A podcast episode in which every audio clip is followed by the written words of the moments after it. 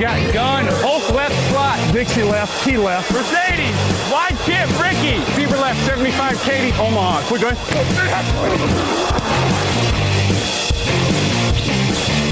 Last play of the game. Who's going to win it? Luck rolling out to the right. Dumps it up to Donnie Avery. Good!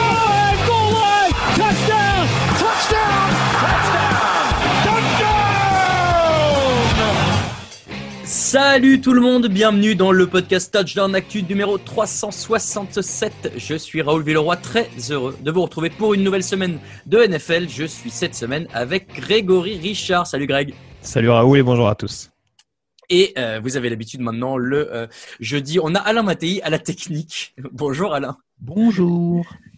Euh, le format du jeudi, comme chaque semaine depuis le début de la saison, la- le sujet du jour, l'affiche de la semaine, les pronos et vos questions. Pour le sujet, on va partir en NFC Est, dans la division de tous les dangers. Euh, avec en plus euh, dans l'actualité, c'est parfait, euh, un nouveau quarterback pour Washington puisque Dwayne Haskins a été euh, mis sur le banc, même troisième euh, troisième joueur euh, quarterback, de ce que j'ai vu. Euh, et l'affiche, ce sera le choc. Attention, un gros choc entre les Browns et les Colts. Greg, est-ce que tu es prêt? Ah, pas pour le choc, mais allons-y. Il va le falloir. En tout cas, c'est parti pour un nouveau podcast.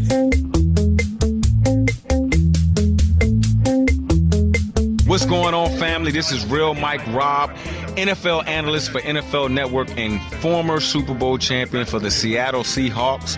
You are listening to the Touchdown Podcast. I love all my French people out there. Let's go!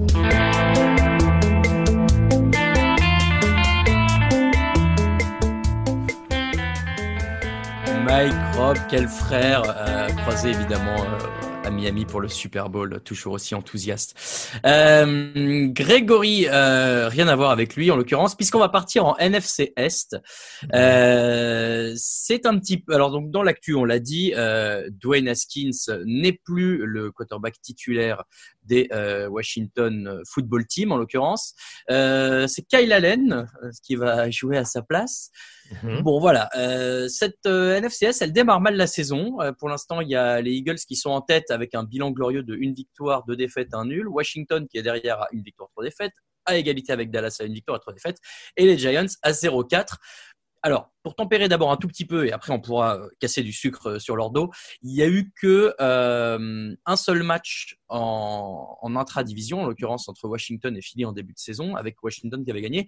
Donc les scores peuvent évoluer, sachant qu'il va bien falloir qu'il y ait des gens qui prennent des victoires, sauf s'ils font tous des égalités, mais on n'espère pas. Aujourd'hui, on va commencer par une question facile pour se lancer. Est-ce que c'est la pire division de la ligue, Grégory? Euh, si on prend cette année, je pense qu'en tout cas, il y aura très très peu de doutes globalement. On est parti sur des standards plus ou moins corrects. Il y a peut-être des divisions, en tout cas, où on peut peut-être être un peu plus un peu plus sceptique euh, euh, cette année. Mais en tout cas, oui, la, la NFCS malheureusement confirme l'état de déla- délabrement global, hein, parce qu'il faut pas oublier qu'il y avait quand même trois changements de head coach, il me semble, sur les quatre équipes de la division. Donc on s'attendait quand même à un minimum, à un petit regain de forme.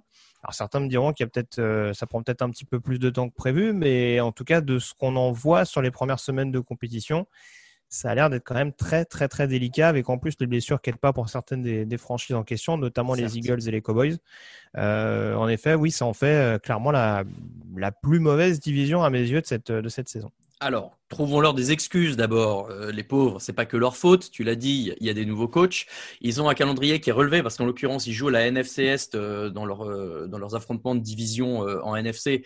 Et la NFC Ouest, à l'inverse, c'est peut-être une des plus dures. Donc Mhm. ça, ça, ça n'aide pas non plus pour le, le calendrier.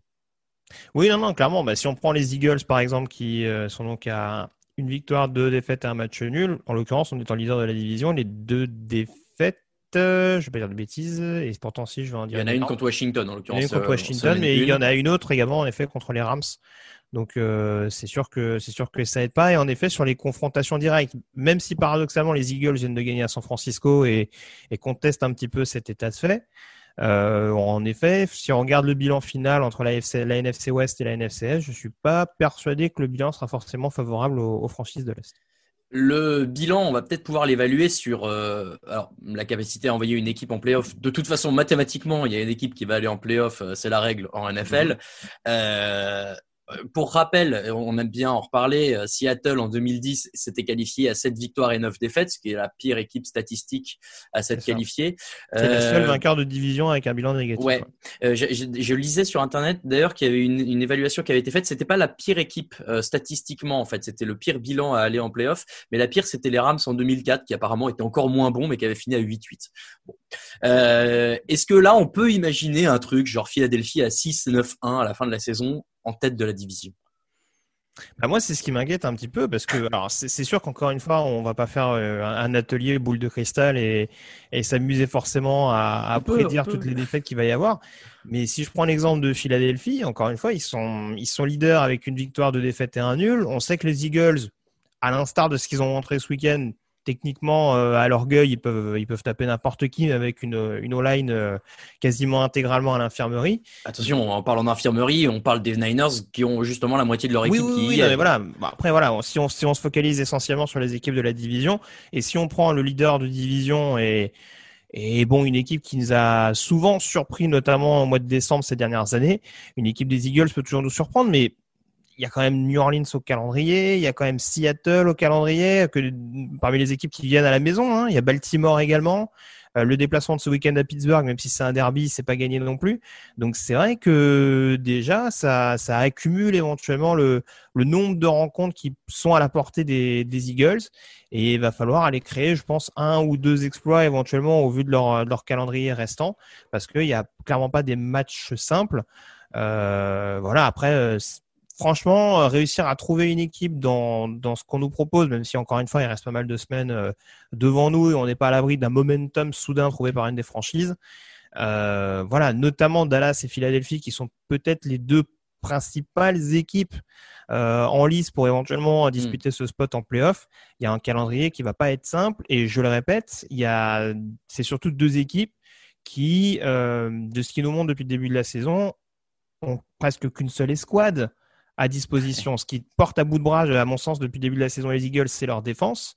Et ce qui porte le, le, les Cowboys, c'est l'attaque. Donc, euh... Et encore, ça n'a pas l'air de suffire, puisque même en mettant 500 yards, euh, Dak bah, Prescott n'arrive pas à gagner face aux Browns. Bon. C'est ça. Et d'ailleurs, tu, mais tu fais bien de le mentionner. Tout à l'heure, je parlais de la NFC West euh, en, en, affrontement de division. En AFC, c'est l'AFC Nord, et c'est pas non oui. plus une gageure dans la mesure où on a vu les Browns capables de faire des exploits. Les Ravens, c'est toujours difficile, les Steelers aussi, et euh, les Bengals, il y a des signes positifs. Donc, vraiment, la NFC Est, il y a peu de choses qui plaident en leur, en leur faveur. Euh, alors après, ils cèdent pas non plus entre eux. Hein. C'est-à-dire que là, Washington, euh, on sait pas trop où on va. On va.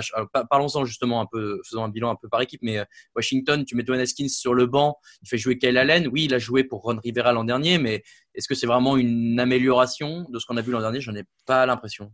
Alors, Kyle Allen, ça a souvent été un joueur un peu, euh, comment dire, un, un, joueur difficile à, dont on, dont on a du mal, pardon, à, à, vraiment interpréter le sur la sur la durée vraiment l'impact.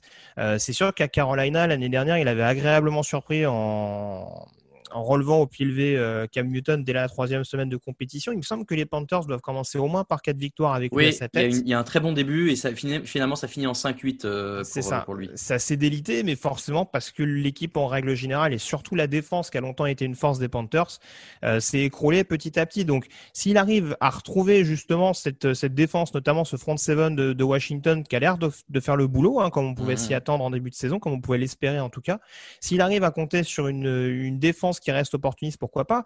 Après, il a toujours aussi peu d'armes en attaque, notamment dans le backfield offensif. On a beau avoir Anthony Gibson, Antonio Gibson pardon, au four et au moulin, notamment à la réception.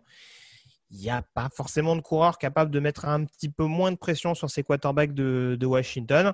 Alors peut-être qu'il arrivera, enfin peut-être qu'il jouera avec un peu moins de pression que ce que pouvait avoir Haskins, hein, qui a vraiment été mis dans les pires dispositions dès son ah, arrivée ouais. en NFL. Allen a peut-être eu cette transition un peu plus simple en NFL, même s'il n'a pas un statut de numéro un absolu, très clairement.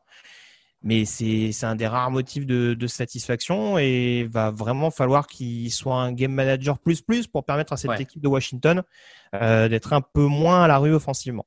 Et euh, juste, tu disais, il est, il est euh, numéro un, mais pas, pas assuré. Euh, le numéro 2, aujourd'hui, officiellement, c'est donc Alex Smith et plus mm. Dwayne Haskins.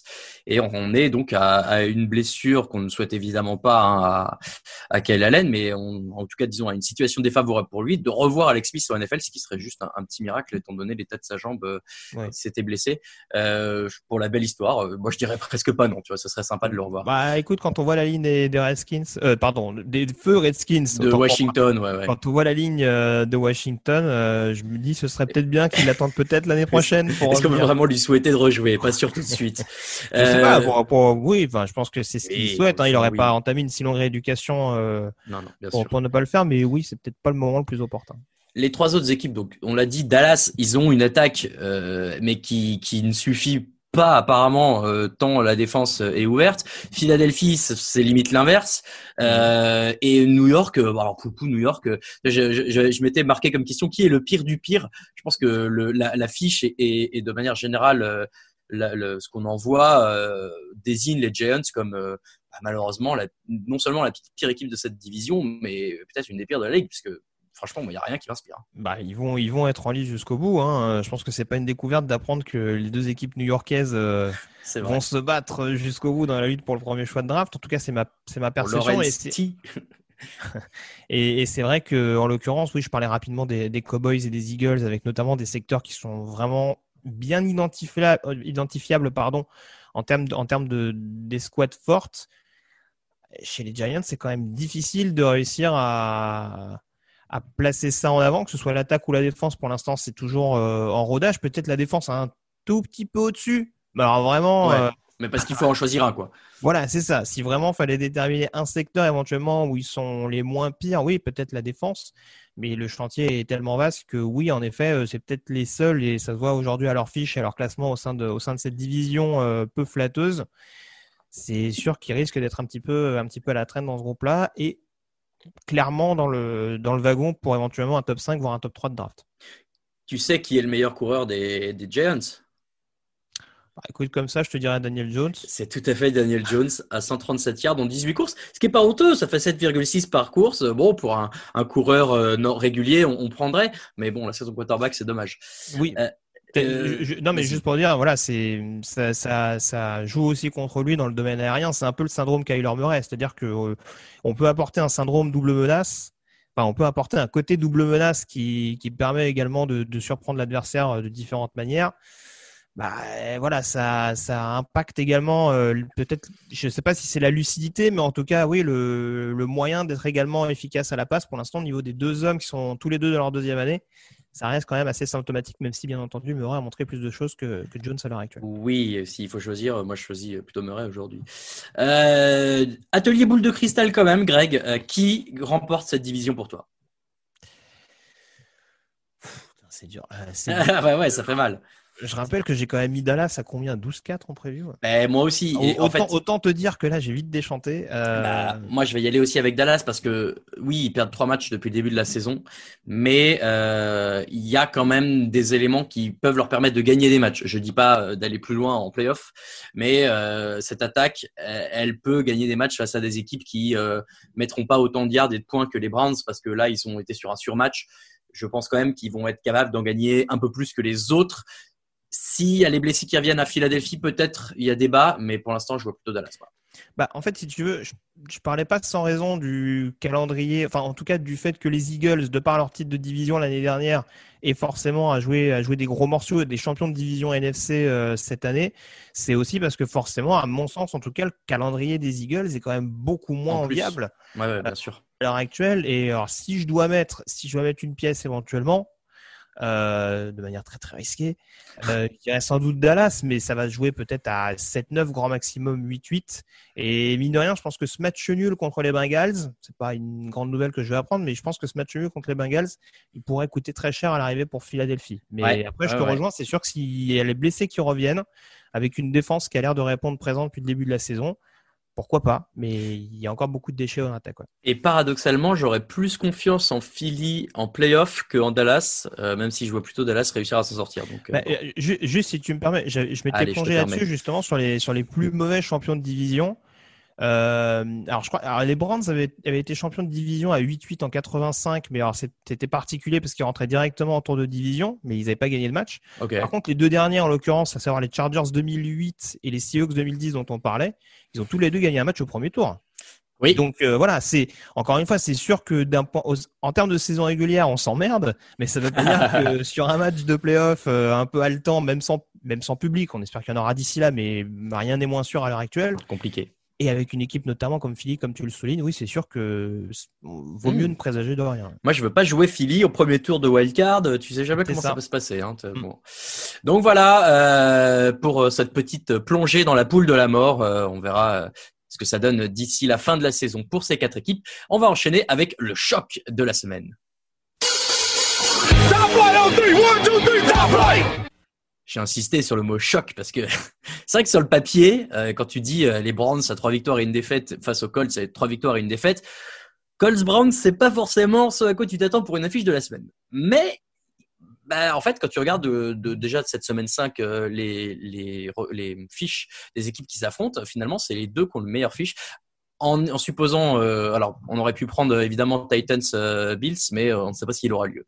Donc après, il y avait Colts Browns et on s'est dit voilà, il y a quand même des trucs. Euh, on a vu que Cleveland, ça pouvait envoyer en attaque. On a vu que la défense d'Indianapolis, euh, aujourd'hui, c'est statistiquement la meilleure de la ligue. Ils ont seulement 14 points encaissés en, en 4 matchs et 236 yards. Alors, ils jouaient pas non plus les foudres de guerre, pour reprendre une expression qui fait plaisir à Ah non, Raphaël. si tu piques les arguments. Ouais. voilà. Bah alors, vas-y, lance-toi. Non, non, non, mais bon, après, on va, on va nous taxer de hater, mais c'est pas très Non, grave. Non, jamais. encore une fois, c'est sûr que, non, non, ce que, ce que montre en tout cas Indianapolis, et ça, c'est à mettre à leur crédit, c'est qu'il y a quand même une belle force de caractère parce que, encore une fois, le match à Jacksonville, je pense qu'ils le jouent dix fois, ils doivent sûrement le gagner neuf fois, ils mènent quand même une bonne partie de la rencontre et ils s'écroulent euh, vraiment dans le money time contre des, des Jaguars euh, qui ont vraiment su exploiter parfaitement leur momentum. Mais c'est vrai qu'on l'avait souligné à ce moment-là, la défense des Colts, notamment le backfield défensif, était trop perméable par rapport à ce qu'on connaît, euh, notamment depuis l'arrivée de, de Matt Eberfluss. Et là, on a l'air en effet, même si tu peux être, euh, de mauvaise foi, c'est pas le bon terme, mais même si je peux être encore un peu sceptique euh, sur le rendement offensif des Vikings, des Jets ou des Bears, euh, bah, en attendant, voilà, je dirais, ils font le boulot. Sur le run-stop, c'est une équipe qui est difficilement jouable.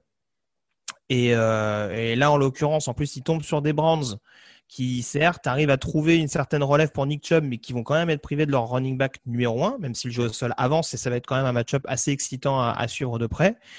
Et il y a en effet un, un backfield défensif, notamment, qui s'est bien remis dans le bon sens, ce qui tombe bien également, puisqu'on a un Odell Beckham, notamment, qui s'est un petit peu remis en question.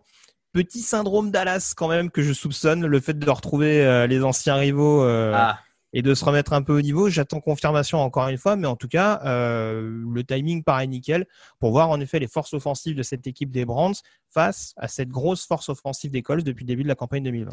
alors c'est bien, tu as soulevé tous les points que je voulais aborder. Donc. Euh, non, non, mais, mais, mais au contraire, c'est merveilleux. Il y a une, une vraie symbiose. Euh, le jeu au sol, effectivement. euh, donc Nick Chubb est encore absent.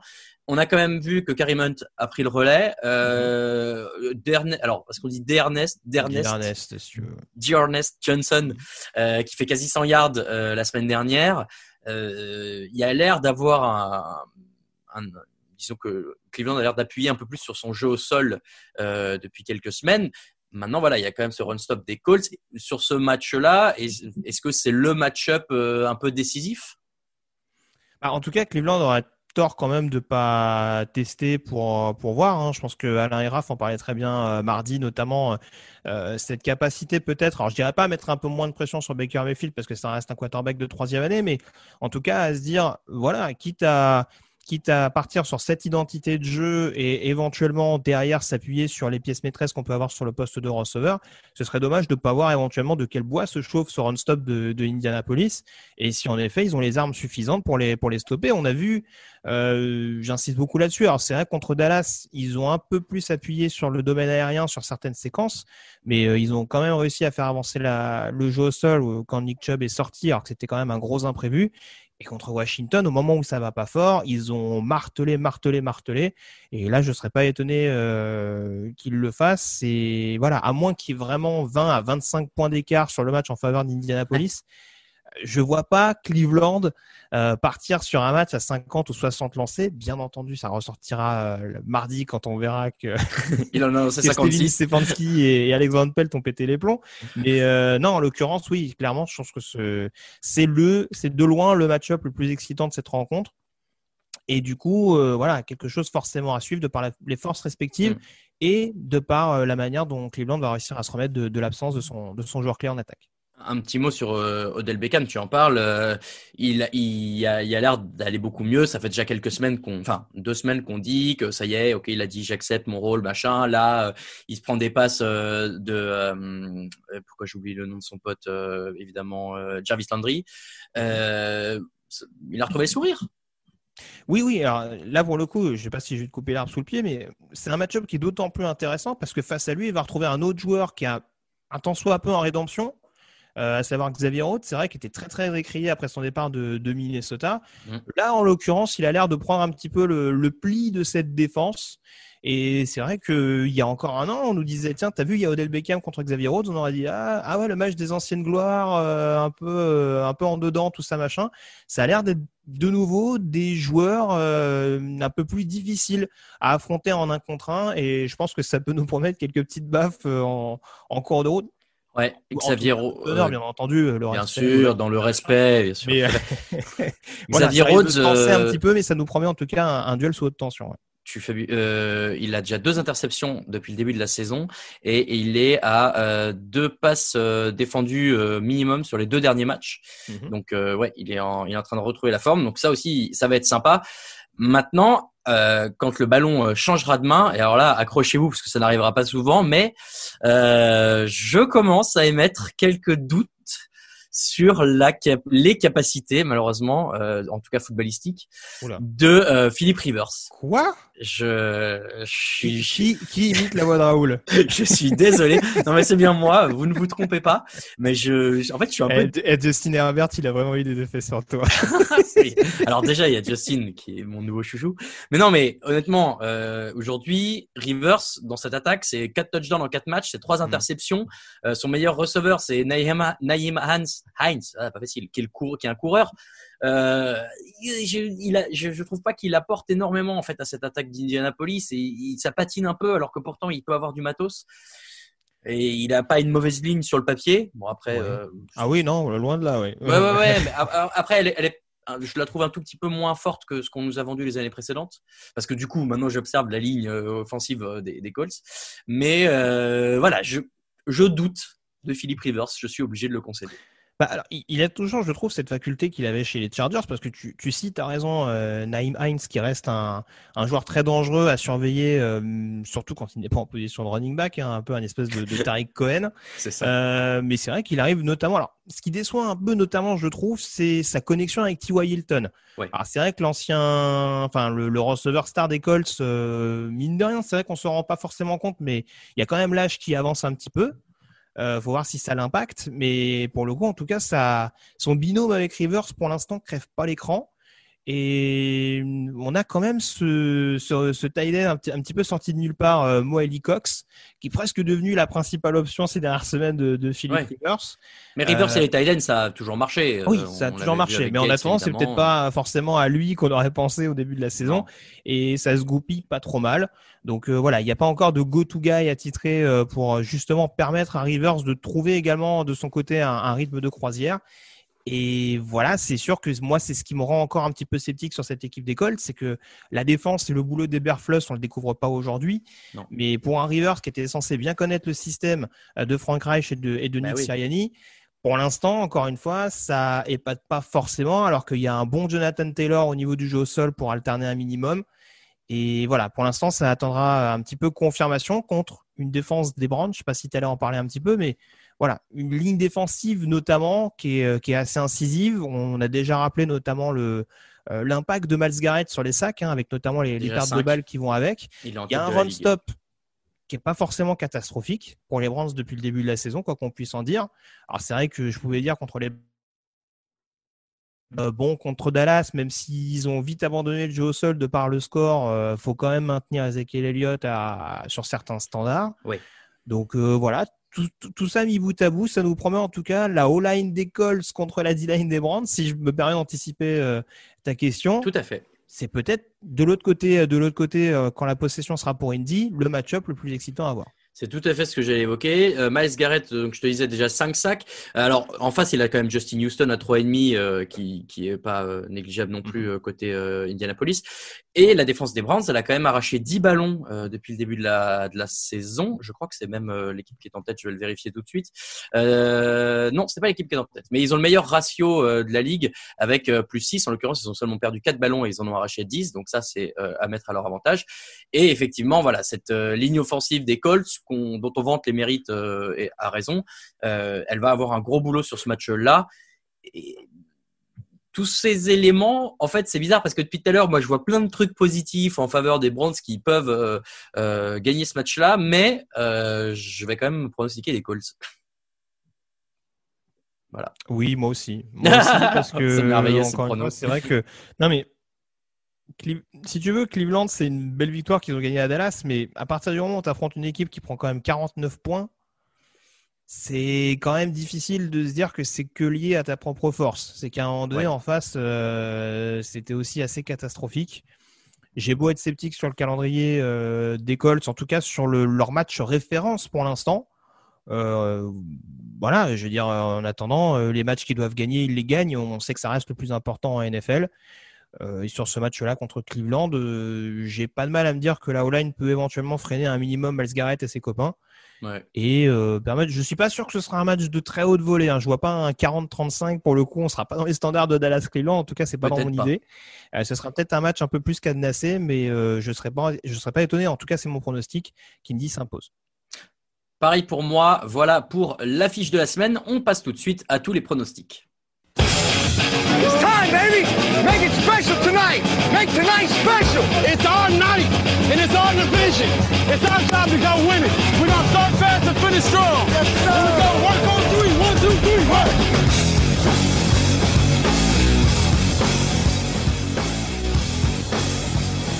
Les pronostics de la semaine 5 de NFL 2020. Euh, petit point sur les pronos de la semaine 4. Un tir groupé avec euh, trois euh, pronostiqueurs en 9 points la semaine dernière, en l'occurrence Grégory, Camille et Raphaël. Je fais un petit 10 et Alain euh, commence à prendre de l'avance avec un 12. Euh, attention, Alain qui est désormais en tête à 47 points, 3 points devant Greg qui est donc à 44. Je rattrape Raphaël à 42 et Camille finit, euh, ferme la marche à 41. Rien n'est joué, bien sûr. La Ouais, lutte sera préciser à Alain que 9 fois sur 10, le peloton rattrape l'échappée. hein. Oui, c'est vrai que l'histoire euh, prouve que euh, les gens en tête des, des classements au long de la saison euh, finissent assez mal les, les, les saisons. On est parti dans les pronos de la semaine 5. Le premier match, c'est le Thursday Night Football, dont vous avez peut-être déjà le résultat si vous nous écoutez vendredi. Buccaneers, 3 victoires, une défaite chez les Bears à 3 victoires, une défaite. Alors, euh, la dernière fois qu'ils se sont joués, j'ai retrouvé ça, les Bears avaient explosé les Bucks 48 à 10. Euh, ça semble compliqué de réitérer la performance. En l'occurrence, les Buccaneers, ils ont 30 points de moyenne cette année euh, sur chaque match. C'est très très bien, voire mieux. Euh, c'est trop pour les Bears, Grégory, on est d'accord Bah moi, il y a un match-up qui m'intré- qui, qui m'inquiète tout particulièrement pour les Bears, c'est que Chicago, il me semble, est la pire équipe sur le jeu au sol. En tout cas, ils n'ont pas mis de TD dans cet exercice depuis le début de la saison. Euh, face, à la, face, au, face au run stop de Tampa qui est, qui est juste injouable depuis le début de l'année. Donc, euh, c'est sûr que si on oblige Nick Foles Ah ouais. qui retrouve, alors je sais pas si c'est la première fois que Foles et Brady se retrouvent depuis le Super Bowl. Mais Ah, c'est en tout cas, oui, ça va quand même obliger Foles à jouer, euh, à forcer un petit peu son jeu. Et j'ai beau être toujours aussi à relativiser un petit peu l'impact euh, du jeu contre la passe de Tampa. En tout cas, ils arrivent à mettre de la pression, ils arrivent à créer des interceptions. Donc euh, voilà, même s'ils concèdent un certain nombre de yards et des touchdowns, je pense que c'est capable de faire le boulot contre Nick Foles et de permettre à Tampa d'aller chercher cette victoire dans l'Illinois. Buccaneers donc pour nous deux. Euh, la série des matchs de 19h dimanche. On commence avec les Rams à 3 victoires et une défaite face à la Washington Football Team à une victoire et trois défaites. Euh, Kyle Allen donc, euh, on en a parlé un peu tout à l'heure. Euh, à savoir que Washington a gagné les deux derniers matchs euh, face aux Rams. Euh, bon maintenant voilà, euh, j'ai du mal à imaginer ce que peut faire Washington que ce soit en attaque ou en défense euh, face à cette équipe des Rams.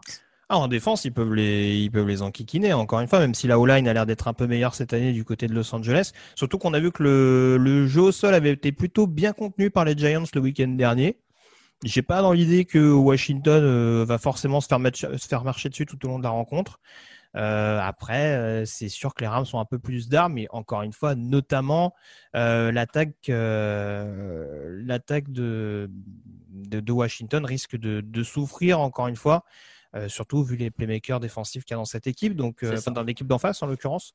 Donc euh, oui, très clairement, je pronostiquerais une victoire des Rams sans forcément que Kyle Allen soit horrible sur cette partie. Non, non, mais ce serait pas que de sa faute, mais, globalement, euh, les Rams sont plus forts, je pronostique. Les Rams aussi. Euh, alors, le match d'après aura-t-il lieu, n'aura-t-il pas lieu? On va faire comme s'il avait lieu. Bills 4 victoires, 0 défaites chez les Titans à 3 victoires et 0 défaites. Euh, Est-ce que on peut parler du premier vrai test pour Buffalo, euh, Grégory? Je sais pas, je pense qu'on peut parler du premier vrai test pour Tennessee. Ouais, aussi, ça c'est vrai. Buffalo, ils ont, ils ont eu leur, leur petite frayeur Ils ont joué les Rams. Alors après, voilà, Ouais, ouais. On, met, le curseur comme on veut sur le niveau de Los Angeles, sachant qu'ils n'ont pas non plus mis 60 points aux Giants le week-end dernier. Mais en tout cas, c'est censé quand même être une équipe qu'il va falloir prendre au sérieux tout au long de cette saison régulière. Tennessee, pour en avoir parlé la semaine dernière, oui, pour l'instant, j'ai du mal à m'enthousiasmer. Il y a trois victoires un petit peu étriquées.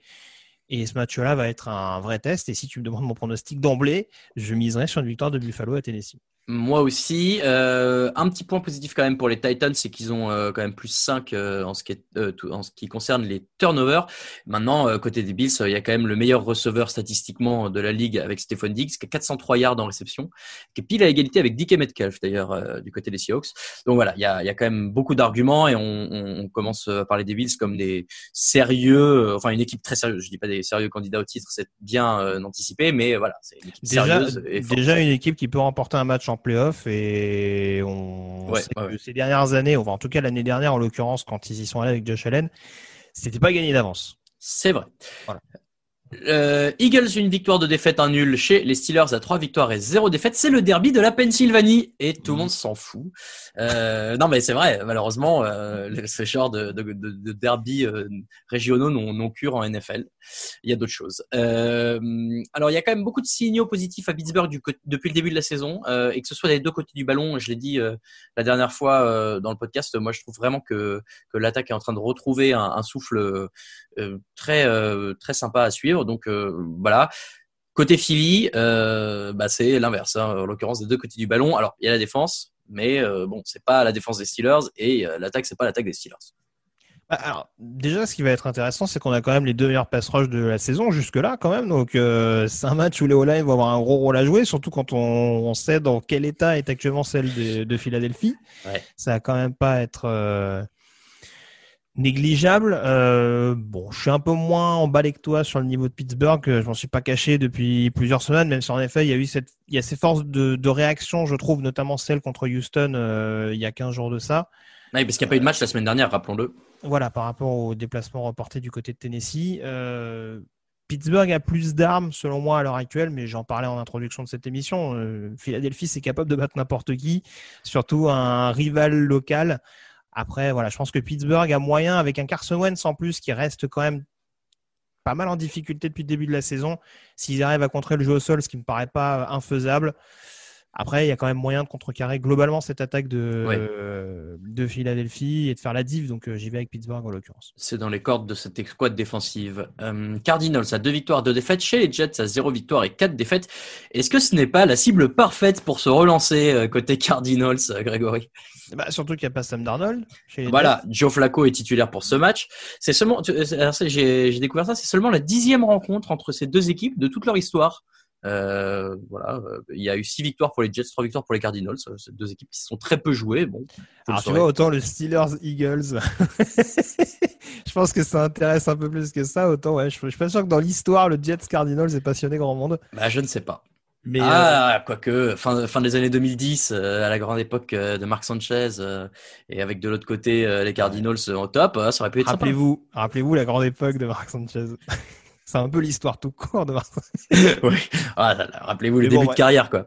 Voilà, au- au-delà de la plaisanterie, non, je pense que Arizona, a quand même, euh, encore une fois, avec euh, en plus un Sam Darnold qui sera pas là sur ce match-là, a quand même moyen de se remettre de deux semaines pour le moins compliquées, notamment Ouais. offensivement, parce que encore une fois, Kyler Murray euh, déçoit pas mal ces dernières semaines. Mhm. se repose beaucoup sur ses aptitudes athlétiques euh, à prolonger les jeux au sol, mais en termes de connexion avec paradoxalement l'un des meilleurs, si ce n'est le meilleur receveur de la ligue, ça reste un peu compliqué. Euh, je pense qu'il y a moyen de rebondir face à des Jets qui se sont quand même fait épingler par Brett Ripien et Denver la semaine dernière.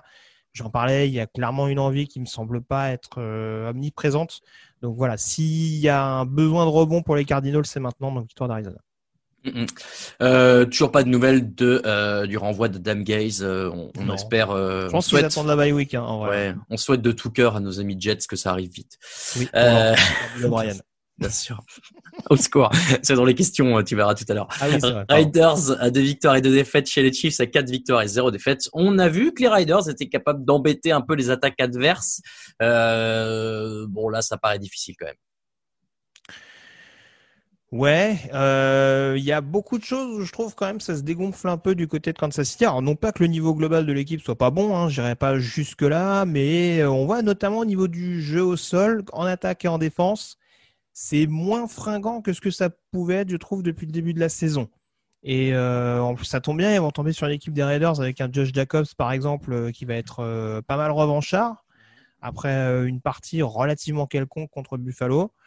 Un Derek Carr qui, malgré sa perte de balle, son fumble perdu le week-end dernier, reste quand même extrêmement propre. Je crois que c'est un des rares quarterbacks qui n'a pas été intercepté une seule fois depuis le début de la saison, en l'occurrence. Après, on peut lui reprocher Vérification en son direct. côté peut-être moins foufou, moins, moins excitant que d'autres quarterbacks, mais en tout cas, euh, voilà, quoi qu'on puisse en dire, il fait le boulot et ça a notamment permis à Las Vegas de taper New Orleans.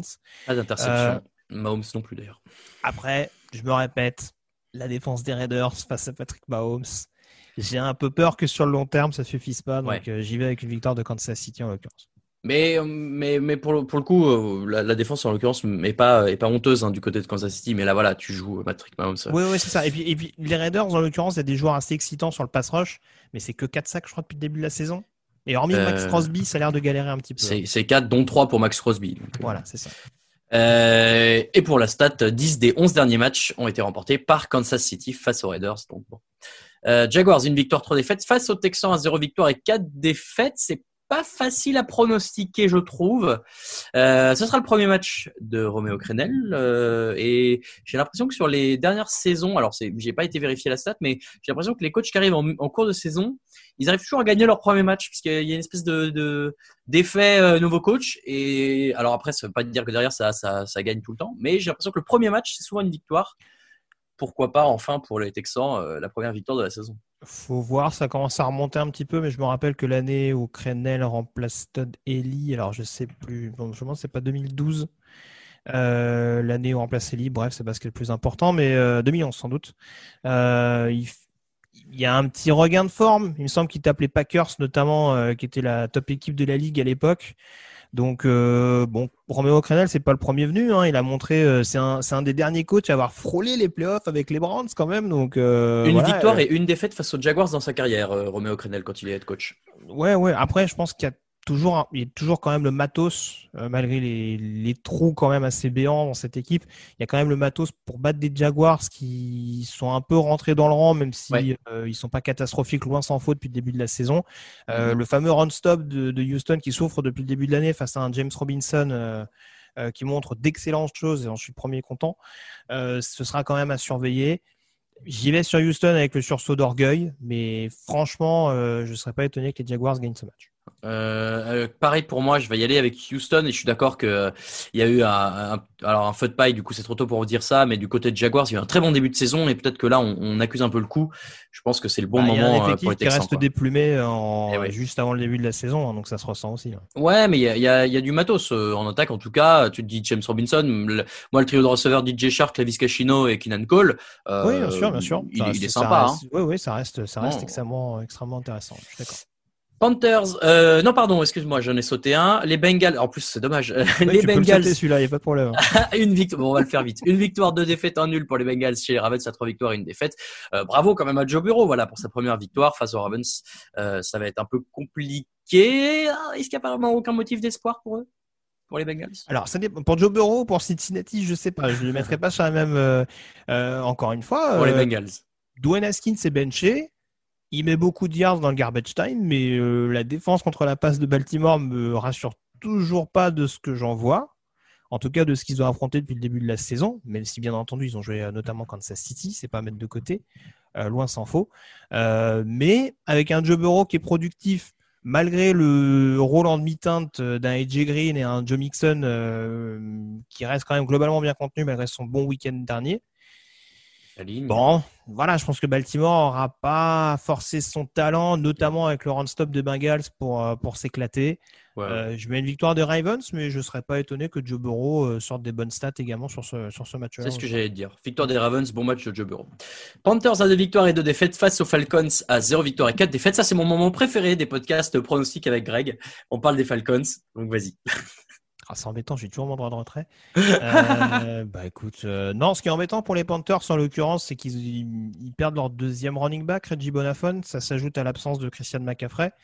Donc forcément, il y a un jeu au sol qui va être un petit peu dépendant quand même de Mike Davis, à moins qu'ils arrivent à trouver une autre solution entre-temps.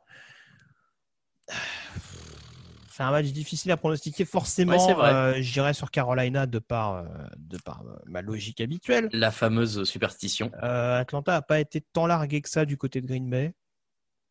Euh, voilà. Après, de toute façon, euh, bon, j'y vais avec Carolina. Donc, Et voilà. ben, je vais y aller avec Caroline aussi parce que j'en ai marre de te filer des points gratos depuis le début de la saison. Donc je choisis les Panthers. Euh, les matchs de 22h05, le match de 22h05 dimanche, Dolphins une victoire, trois défaites chez les 49ers à deux victoires, deux défaites. Euh, J'ai dit une victoire et trois défaites hein, pour les Dolphins, attention. Face aux équipes avec euh, du matos, c'est dur pour les Niners. Là, ça devrait aller, non? Tout dépend, euh, tout dépend comment la O-line gère. Et alors, je sais pas qui, qui sera quarterback titulaire, si c'est Mullens ou Befford, vu que Befford est entré euh, en cours de match. Je je crois pas que ça a été arrêté. Donc, euh, bon, peut-être que Shanahan va, va essayer de relancer euh, son quarterback quelque peu en difficulté le week-end dernier, avec notamment son, son fumble et son interception, euh, son pick six crucial. Là, bon, encore une fois, Miami, c'est toujours une équipe euh, difficile à juger. hein. C'est une équipe qui reste en reconstruction, mais qui est capable de gagner à Jacksonville, qui est capable de poser des problèmes ou de faire douter un tant soit peu Seattle. Euh, maintenant, je vois pas Seattle se faire surprendre deux fois de suite à domicile Francisco, contre euh, des. J'ai dit quoi? J'ai dit. Washington? Pardon. Non, tu as dit Seattle, mais c'est J'ai dit. Seattle, pardon. Euh, donc, je vois pas San Francisco se faire surprendre deux semaines de suite à domicile contre des adversaires, euh, on va dire, prenables. Donc, j'irai avec vers les Niners, mais euh, ouais, je suis pas sûr que ce soit si que l'écart soit si monstrueux que ça à l'arrivée. Non, peut-être pas, mais, parce que voilà, c'est l'équipe des Niners un peu diminuée. Je vais prendre les Niners aussi. Et on en profite pour souhaiter un bon anniversaire à George Kitt. Ah non, c'est demain. Excusez-nous, j'ai été trompé. C'est euh... petit bisou à Alain Mattei. Euh... les Giants à 0 victoire et 4 défaites face aux Cowboys à 1 victoire et 3 défaites. On entame la série des matchs de 22h25. Un duel de la division NFC Est. Euh, on parlait tout à l'heure de la poule de la mort. Euh, Dak Prescott a quand même lancé 502 yards la semaine dernière. Euh, voilà, c'est pas c'est pas à quand même. Euh, D'où peut venir la rédemption pour New York si rédemption il peut y avoir dans ce match, Grégory? Euh, bah, J'en parlais d'une attaque forcément euh, qui se mettrait qui se mettrait un tant soit peu plus à carburer. On, sait qu'il y a un Darius Slayton qui depuis la fin de la saison passée euh, est intéressant, mais malheureusement il est un peu trop isolé. Donc euh, voilà, éventuellement Evan Ingram de temps en temps, mais bon, Daniel Jones encore une fois est pas mis dans les meilleures dispositions parce qu'il y a personne pour l'épauler durablement. Maintenant, c'était aussi censé servir de test et pour l'instant, ça reste relativement peu excitant ce qu'on voit du quarterback des Giants. Pas aidé en plus par une ligne qui est euh, sûrement une des plus poreuses depuis le début de l'année. Il y a rien qui va. Voilà. Non mais c'est ça, c'est ça. Si tu veux, euh, ouais. Enfin, je pourrais te dire que défensivement, les Giants peuvent freiner un peu euh, éventuellement le jeu aérien, si tant est qu'ils en ont les moyens. Ils ont un bon James Bradbury depuis le début de la saison, mais ça me paraît un peu mince. Après, est-ce qu'en attaque, euh, New York arrivera à suivre le rythme Euh, Le week-end dernier nous a démontré que non. Donc, euh, j'irai avec Dallas sur ce match-là. Ouais. Maintenant, on sait jamais. hein. Encore une fois, ils prennent 49 points contre Cleveland. hein. Ils, ils Ouais. peuvent en prendre ne serait-ce que 30 contre les Giants. hein. Ouais, mais, mais même s'ils en prennent 30 contre Cleveland, je les vois quand même en mettre plus, donc je vais prendre aussi. Euh, ah oui, non, mais je dis Dallas. Attention, attention. Oui, oui, bien sûr. Euh, Colts 3 victoires, une défaite chez les Browns, 3 victoires, une défaite. On en a parlé, on prend tous les deux les Colts. Mhm. Broncos une victoire, trois défaites chez les Patriots à deux victoires et deux défaites. Euh, Euh, Aujourd'hui, pas de nouvelles. Enfin, en tout cas, à l'heure où on enregistre ce podcast, Cam Newton n'est pas encore euh, réintégré dans l'équipe. Il peut l'être d'ici le match de dimanche. Il vaudrait mieux qu'il soit là quand même, parce que ce qu'on a vu, alors certes, ça jouait les Chiefs, mais c'était quand même pas euh, exceptionnel de la part de euh, notre ami euh, Brian Hoyer. Euh, Jared Steedham non plus d'ailleurs. Oui. Non. Donc voilà, il vaut mieux que Cam Newton revienne. Euh, on vous en parlait la semaine dernière, c'est quand même euh, un ajout euh, intéressant pour New England. Euh, Il y aura pas non plus de, alors ça c'est sûr, il y aura pas de Stephen Gilmore a priori pour les Patriots dans la mesure où lui a été testé positif, non? Oui, oui, bah oui, après, bah, la logique voudrait que, en tout cas. Hein, Ouais, Euh. Est-ce que Newton, on n'est pas sûr, alors que c'était en fin de semaine dernière Ouais. Bon, si Gilmore euh, joue en étant contrôlé en début, milieu de semaine, euh, je comprendrais pas trop, mais bon, pourquoi pas. Ouais, je crois qu'il n'y a plus rien à comprendre malheureusement de ce côté-là. Le fait est que euh, même sans Gilmore, même sans Newton, euh, est-ce que cette équipe des Broncos avec Brett Ripien et Melvin Gordon, alors Melvin Gordon, euh, bon, moi j'ai un passif avec lui, mais euh, à part ça, il est pas trop mauvais. Euh, est-ce qu'il y a vraiment des motifs de, de satisfaction, enfin, en tout cas d'espoir pour pour Denver? Bah, je dirais, encore une fois, New England, on, bon, on dit, on dit oui, il y a des fêtes à l'arrivée, oui, le niveau des quarterbacks est pas forcément bon, mais ils étaient pas si loin que ça des Chiefs avec une équipe qui a été quand même euh, quelque peu bouleversée avant le match, dans un match qui dispute à l'extérieur, sans leur quarterback titulaire. Bon, ça fait quand même beaucoup et je trouve qu'ils étaient Ouais. pas loin. Je serais quand même très étonné qu'ils gagnent pas ce match contre, euh, contre Denver où bon, il y a quelques joueurs qui démontrent de bonnes choses. Je pense à quelques receveurs, un Tim Patrick qui se montre un petit peu plus dans le domaine aérien, un Josie Mm. Jewell sur le poste de linebacker dont on parle peu, mais euh, qui prend parfaitement le relais également sur le sur le run stop malgré le- Meilleur euh, plaqueur de la de la de l'équipe euh, avec 10 plaquages. Ouais, ouais, ouais, non, et qui a vraiment euh, été, semaine euh, qui a vraiment été décisif, je trouve, du côté de New York la semaine dernière. Mm, mm. Maintenant, voilà, le face à face à une équipe des Pats qui, je pense, va pas se gêner pour euh, pour envoyer son comité de coureurs euh, assez Oui. fourni. Un Damien Harris qui a été euh, qui a été euh, plus qu'intéressant pour sa première sous le maillot des Pats cette année en tout cas. Donc euh, ouais, non, New England clairement euh, pour moi. New England et euh, sachez-le, Bill Belichick a un bilan négatif face aux Patriots. Oh, Patriots, super. Bon. Face aux Broncos en saison régulière parce qu'il a 9 victoires et 10 défaites. Mais il y joue euh, souvent dans le Colorado, il me semble. hein. Bah 19 euh, 19 fois en euh, 20 20 ans. Donc ouais, au moins une fois par an dans la mesure où c'est pas un adversaire de division, oui, c'est c'est beaucoup. Euh, du coup, je suis perdu. Oui, le match d'après. Donc, c'est le Sunday Night Football euh, entre les Vikings à une victoire, trois défaites et les Seahawks à quatre victoires, zéro défaite. Euh, oui, pardon, du coup, j'ai pas dit, mais je prends les Patriots aussi. Euh, le Sunday Night Football, Vikings Seahawks. Dangerous Wilson quand même. Hein. Dangerous Wilson. Tu, est-ce que je vais te donner quand même parce que son son évaluation depuis le début de la saison, il est à 136.7 sur quatre matchs en moyenne. Hmm. C'est énorme. C'est, enfin, je, je, je suis euh, su- subjugué. Je crois que le mot n'est pas trop faible euh, ni trop fort pour par la, la performance de Russell Wilson depuis le début de la saison. Alors que comme d'hab, il prend l'eau euh, souvent, mais il est euh, il est dans un état euh, de grâce. Je sais pas. Je- ouais, j'ai- ouais, j'en fais beaucoup, mais je suis vraiment impressionné. Il est, il est dans les standards où on l'attend depuis maintenant plusieurs années et il confirme, comme chaque année, qu'il sera en lice pour le titre de MVP qui s'annonce assez relevé cette année vu les, Oui. vu les stats folles qu'on a notamment sur certains QB. Bah, si Euh, tous tiennent ce rythme-là, ouais, ça va être dur. Ouais. Voilà. Mais en tout cas, on aura un beau MVP en fin de saison, ça c'est ce qu'il faut se dire. Et Russell Wilson, très clairement, euh, le, le déméritera pas. C'est très Non. français ce que je dis, mais oui, en tout cas, euh, voilà, il l'aura pas volé à l'issue de cette fin de saison vu les, vu les standards actuels. Euh, de l'autre côté, il y a des éléments positifs aussi, un petit peu tout de même. Euh, en l'occurrence, Delvin Cook, qui est le meilleur marqueur de touchdown de la ligue, qui est le meilleur Ouais. coureur aussi de la ligue, 424 yards et 6 touchdowns. Euh, Yannick Ngakwe Bonajou, Bonajou en l'occurrence, déjà trois sacs pour lui. Euh, Ouais, c'est do- c'est dommage qu'on n'arrive pas à avoir sa collaboration avec Danny Hunter et que malheureusement on n'est pas prêt de l'avoir tout de suite, tout de suite. bah non, non, mais en Mais- fait, euh, finalement, cette équipe de Minnesota, euh, il y, a, il y a plein de choses qui vont pas.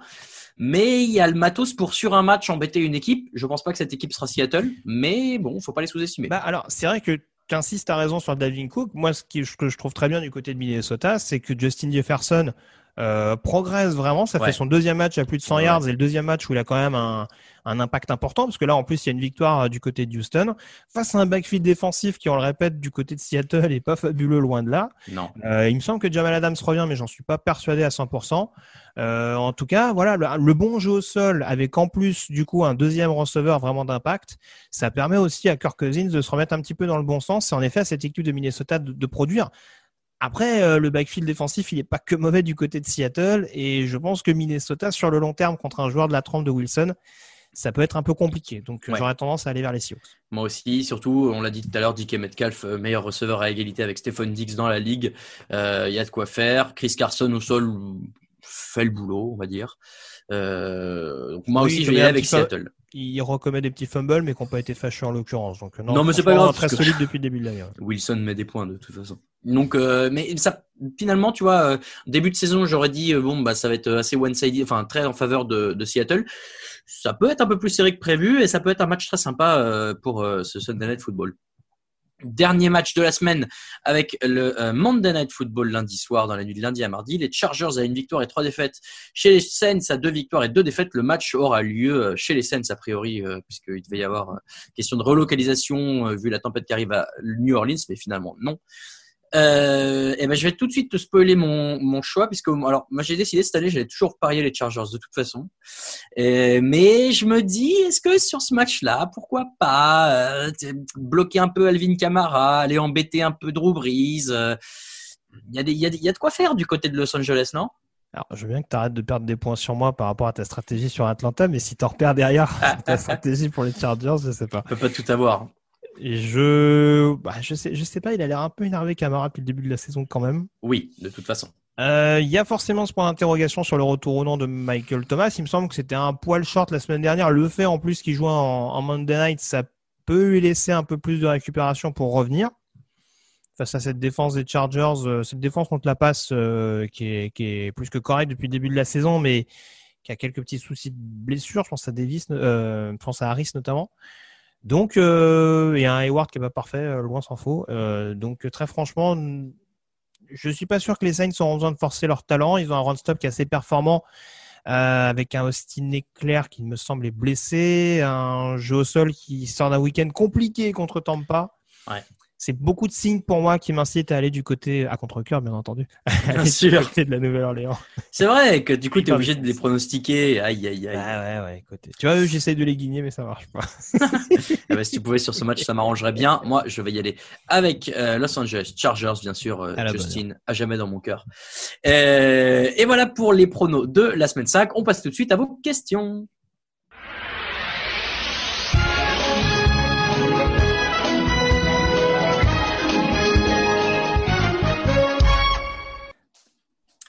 Alors les questions qu'on a, on est désolé, on a oublié de les mettre sur le site. Alors, est-ce on que, a fait un petit tweet. Ou dis-moi. est-ce que tu veux que je t'aide du coup? Tu les fais ou t'as le tweet? Ah, je les ai, je les ai Tu sous les, les yeux. Bon, Merci. alors, euh, je me efface à nouveau. Merci euh, Alain, évidemment, toujours prêt euh, à rendre service. Euh, Je suis sur Twitter, j'ai l'habitude, de- dans mon autre podcast, on fait comme ça.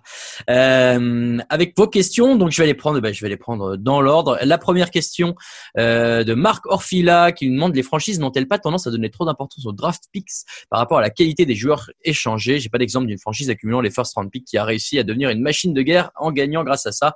C'est un débat qu'on a souvent sur le site, euh, Grégory, euh, la draft versus euh, les échanges. Je pense, oui, oui, de toute façon, je suis pas dans l'idée, oui, que ce soit une vérité absolue. Je pense que c'est toujours un savant mélange entre justement les, les vétérans qui sont parfaitement capables, capables pardon, d'encadrer des, des jeunes joueurs assez prometteurs. On a vu qu'il y avait une tendance quand même depuis plusieurs années maintenant, surtout avec le- les contrats qui augmentaient de manière exponentielle sur les quarterbacks. Mm. Euh, de, dès qu'on a un quarterback rookie relative, dans, un, dans ce contrat rookie en tout cas assez performant, lui mettre un paquet de vétérans autour qui peuvent éventuellement faire l'affaire et permettre à l'équipe d'avoir des résultats significatifs. Donc euh, voilà, des joueurs, euh, des, des, des franchises qui en effet arrivent à être championnes qu'avec des choix de draft, j'en vois, j'en connais pas énormément.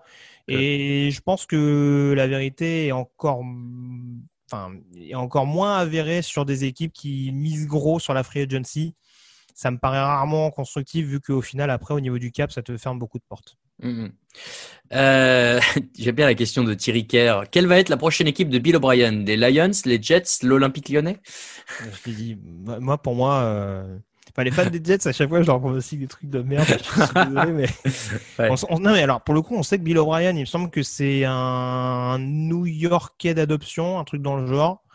Euh, encore une fois, il n'a pas eu des mauvais résultats euh, du côté de Houston. Euh, avec un quarterback, que ce soit Sam Darnold ou éventuellement un quarterback qui prendra en numéro 1 de la draft si c'est le, si le souhait de la, nouvelle direction et du general manager Joe Douglas. Je pense que voilà, ça a longtemps été son problème le poste de QB. Après, il peut construire des équipes correctes si tant est qu'après sur la durée, il arrive à drafter correctement. Mais ça, je vous renvoie à l'émission de, mardi où ça a été évoqué également. Mais ouais, ouais, du Bill O'Brien chez les Jets, je serais pas étonné en l'occurrence.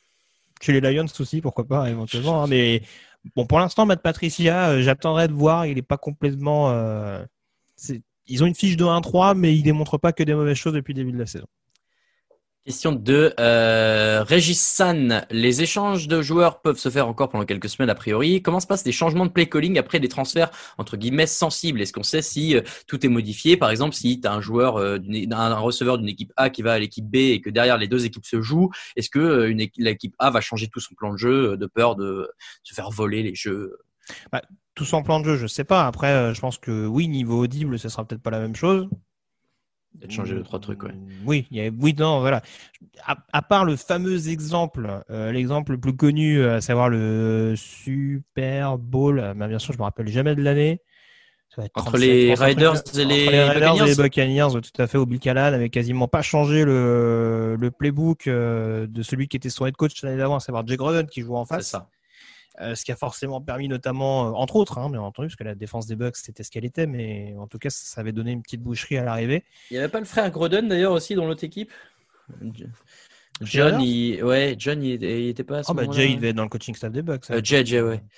mais, mais, voilà, en tout cas, à part cet exemple-là, oui, globalement, on essaye quand même, autant que faire se peut, de modifier un tant soit peu le playbook, ou en tout cas, je le répète, les audibles, hein, parce que refaire un playbook en cours de saison juste pour un joueur qu'on a échangé, je suis pas sûr que ce soit vraiment. Euh... Voilà, je pense qu'on consacre du temps pour autre chose du côté des franchises NFL.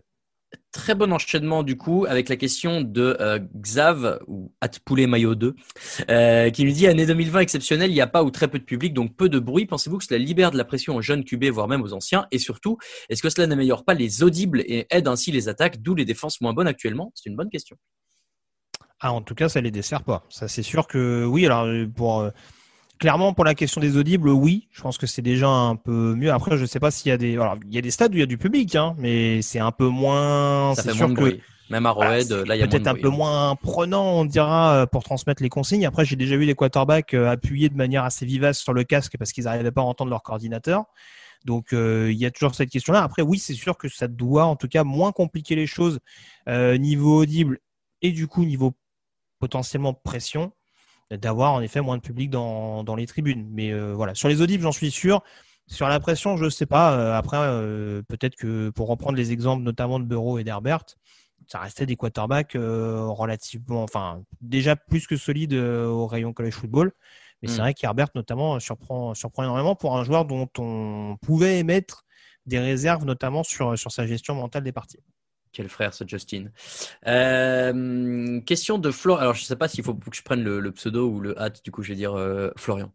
Euh, préférez-vous une équipe qui base son jeu sur une défense de fer à la course ou celle qui base son jeu sur un jeu de course performant? Est-ce que tu préfères la défense à la course ou la, la, course qui attaque fort? Je, préfère la course, moi. Je te dirais le jeu, le jeu contre la course. c'est oui, ah, c'est une attaque ou défense. Ouais, plus la défense parce que Bon, mine de rien, j'ai quand même la sensation que les équipes qui ont des, vraiment des run-stop performants, même si on est dans une ligue qui passe beaucoup plus, forcément, en fonction du quarterback que tu as en face, ça oblige à une prise de risque plus conséquente. Après, il faut voir le niveau de, de, ton jeu contre la passe. Hein, mais en tout cas, quand tu as un bon jeu contre la course, ça peut te donner quand même des perspectives assez intéressantes euh, défensivement parlant question de Flash Guacamole qui est tout à fait en rapport avec notre euh, podcast et que du coup je vais renvoyer au début. En 16 rencontres, les équipes de la NFCS totalisent le fabuleux total de 3 victoires. A-t-on déjà vu une division aussi faible? Eh bien, euh, cher Flash Guacamole, je t'invite à réécouter le début de notre podcast, mais euh, je crois qu'on a rarement vu une division aussi faible. Euh, question de The Lord. Pour vous, les Browns vont 1. encore s'écrouler, 2. aller en playoff, 3. gagner le Super Bowl. Euh, pour la petite histoire, je ne sais pas si vous vous souvenez, il y a quelques saisons avec euh, l'ami Nelson que je, salue, on avait fait un jeu à boire de, de, la NFL avec des gars en fonction de ce qui se passe. Bah ouais, ça nous arrive. Parfois, on a des mauvaises idées. Et il y avait dans, il y avait des, plusieurs situations qui arrivaient et en fonction, tu buvais plus ou moins de gorgées. Il y avait notamment les Browns gagnent le Super Bowl.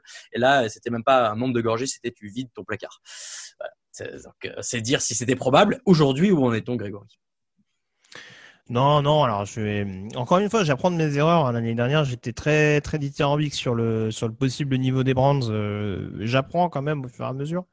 Euh, il y a peut-être la place pour aller en playoff. Maintenant, j'attendrai de comparer un petit peu avec des équipes type Raiders ou Steelers euh, pour vraiment me faire une idée euh, précise semaine après semaine. Mais oui, c'est sans trop m'avancer. Je pense que ce sera top 10 de l'AFC. Après, voilà. Est-ce que ce sera t'avances plus... pas trop là? Voilà. Je les mettrai entre 6 et 8. Peut-être éventuellement à l'heure actuelle. Et après, tout dépend de. Mais déjà, une qualification en playoff, ce serait forcément une bonne progression par rapport à ce qui était attendu et ce qui a déçu l'année passée. Surtout avec un nouvel head coach à la, à la tête de l'équipe. Question de Mr. Knut Bu- Burrow avec une vraie ligne offensive, c'est un cadre ou pas? Ah bah, ça peut. En tout cas, encore une fois, on en parlait tout à l'heure. ça euh, part bien. pour un joueur rookie euh, qui a encore une fois un jeu au sol euh, irrégulier, une ligne offensive affreuse, pour l'instant, je trouve qu'il démérite pas. Euh, on voit pourquoi ils sont allés le chercher euh, aussi haut du côté de Cincinnati. Et oui, c'est- tout ce qu'on lui souhaite parce que oui, ça, ça peut être un. Voilà. L'exemple est mal choisi, mais du côté d'Arizona, j'allais dire la ligne est meilleure. Ah, C'est Murray qui a l'air d'être un peu plus en difficulté. oui, Mais oui, en tout cas, ça peut présager de bonnes choses et une équipe de Cincinnati beaucoup plus au rendez-vous dans la FC Nord. on est d'accord. Euh, allez, j'en ai encore quelques-unes rapides. Grégoire, quelle équipe NFC peuvent battre les Chiefs? Hein, Bah, il me Packers, semble- Seahawks il me semble qu'il Moi, je dirais Quelle ça. équipe NFC Au Super Bowl ou en saison régulière? C'est pas précisé, qu'en saison régulière, de ils manière jouent- générale. En saison régulière, et Junior Orleans s'étend pas à l'extérieur. Donc euh, je t'aurais dit les Saints comme ça. euh, les Buccaneers, Ah, j'attends de voir. Mais euh, Moi, je crois que moi, Saints en l'occurrence, je vois plutôt les, les, les Chiefs gagner. Moi, je te dis, moi, je te dis Packers et Seahawks, c'est pour moi aujourd'hui les seuls qui peuvent les battre, je pense.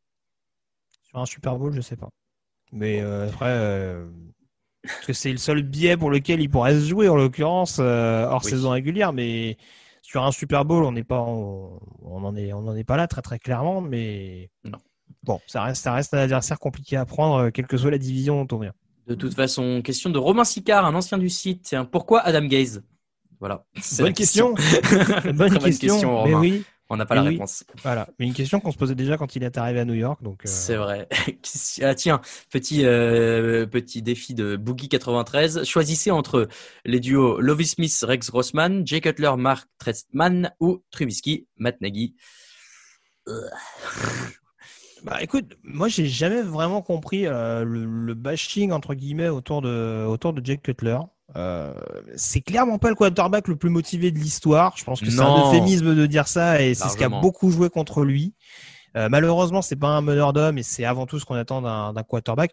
Maintenant, en termes de production, il était quand même pas aussi loin que ce que peut que ce que, que ce qu'on peut ou ce que peut être Rex Grossman ou, ou Mitchell Trubisky pour reprendre ces exemples-là. Là, en l'occurrence, euh, c'est Mark Trestman euh, qui casse un peu le, le duo. Quoi. bah, choisir, oui, je mettrais le. bah, si on me demande de choisir un binôme, je mets Lovie Smith avec avec Jay Cutler. Ouais, Mais moi, je pense je suis je pas sûr que ça aurait fait gagner un Super Bowl aux Bears de toute façon. Non, mais là, c'était Lovie Smith, Rex Grossman. donc. Oui, je sais, je non, mais Mais bien. ouais, ouais, ouais, ouais. Bon, moi, moi, je vais prendre quand même Lovie Smith. J'aimais, je sais pas pourquoi, mais j'aimais bien Lovie Smith. Ah non, mais c'était un super coach. Mais après. De euh, façon, euh, il y a- Ah, ah bah ouais, euh, du Je coup, euh, Alain, il lance des trucs pendant c'est ce temps-là. tu nous dis si on t'en met alors. Ça, ça veut dire c'est trop long, les gars. Eh, D'ailleurs, euh, c'est pas- faux. Il- on Où est-ce qu'il en est sur BitTorrent? On a bien, on a bientôt fini. Euh, tiens, deux, deux dernières questions et après on arrête. Ouais. Euh, alors oui, comme on est sur Twitter, on a quand même eu des petits rigolos, euh, notamment Vikings France que j'aime bien. Est-ce que Messi peut-il vraiment faire ce qu'il a fait, mais un lundi soir pluvieux à Stoke? Euh, Je ne sais pas, je ne crois pas. Et enfin, dernière vraie question. Euh, on parle beaucoup de l'abs- et c'est euh, Flymic. Trop sympa, Flymic, tu vas voir. On parle beaucoup de l'absence de pré-saison sur les états des joueurs, blessures, organisation et tout. Mais on ne parle pas ou peu de ce, que, de ce manque sur l'état de santé des journalistes et commentateurs. Comment ça va, vous? Le coup de fatigue de la semaine 4 n'était pas trop dur? Bah, C'est gentil, Flymic. euh, moi, ça va. Ouais, dit-il euh, au sortir d'une maladie un peu délicate. Bah, ça va mieux, en tout cas. oui, je pense que pour l'instant, au niveau de la rédaction, pour la plupart, ça va un peu mieux que ce que ça pouvait aller pour Raoul. Ouais, Mais, euh, après, non, je vous ai pas filé le virus, euh, malheureusement. Heureusement, heureusement. Euh, tout à fait, tout à fait. C'est gentil, c'est gentil. Cette, cette prévenance nous, nous touche beaucoup et non, non, rassure-toi, a priori, tout va bien pour l'instant. Tout le monde va bien. euh, Touche du bois. On touche du bois.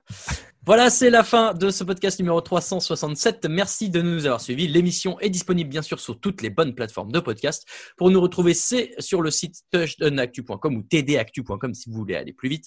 At tdactu sur Twitter et Facebook. At touchdownactu au complet sur Instagram.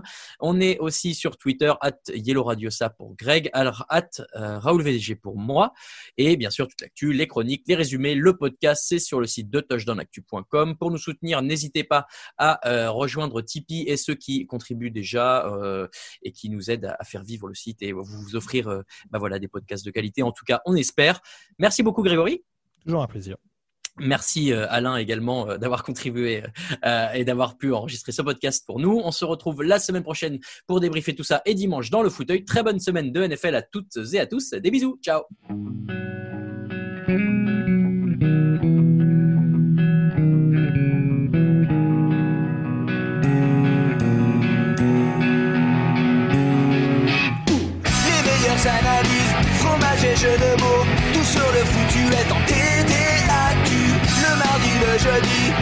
Les meilleures recettes en TDAQ. Fumble pour JJ Watt, Bismuth pour Marshall Lynch, Proclash Global Beckham, Tom Brady quarterback, calé sur le fauteuil, option Madame Irma, à la fin on compte les points et on finit en requin.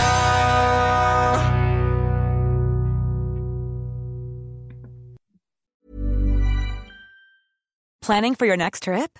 Elevate your travel style with Quince. Quince has all the jet setting essentials you'll want for your next getaway, like European linen, premium luggage options, buttery soft Italian leather bags, and so much more. And is all priced at 50 to 80% less than similar brands. Plus, Quince only works with factories that use safe and ethical manufacturing practices. Pack your bags with high-quality essentials you'll be wearing for vacations to come with Quince. Go to quince.com slash pack for free shipping and 365-day returns.